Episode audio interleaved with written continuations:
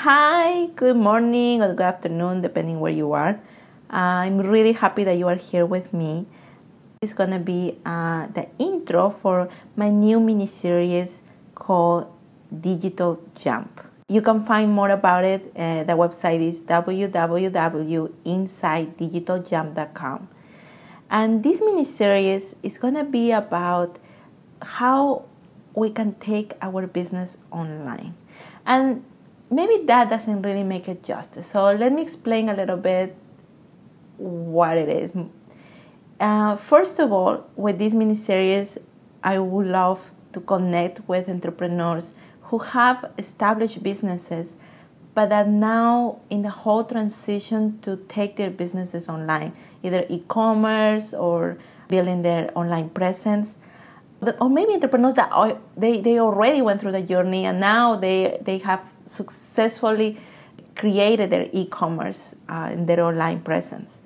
And the reason why I got inspired to, to start with this or to take this initiative is because especially now with COVID, you know, many entrepreneurs, including me, have been challenged to really think about ways how we can build our businesses in a way that, that, that the COVID will not be an obstacle. So, and in that is, you know, now the importance of going online is important, you know, to build a strong digital presence as a, you know, a, a key to succeeding our tech-oriented society, right?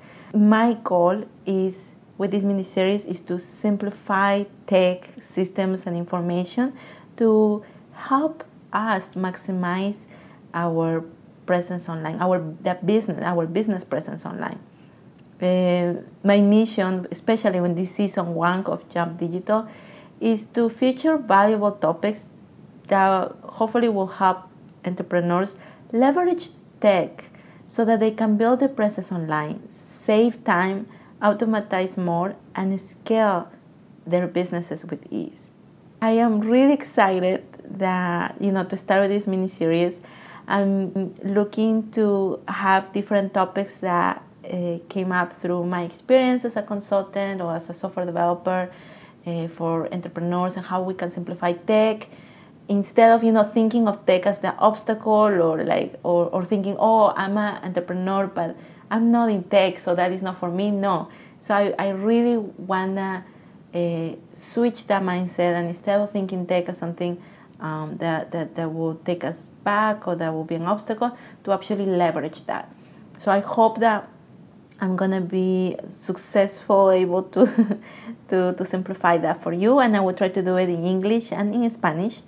And yeah, so I'm super excited and also excited uh, thinking about the opportunity to connect with many entrepreneurs. I hope to be able to interview also any businesses that, that already went through the journey and who can share about their learnings so we can all can learn from them too. Okay? So if you are one of them, please make sure to connect with me. Again, the website is www.insideddigitaljump.com. But I will also put it in the description here in the uh, in this recording.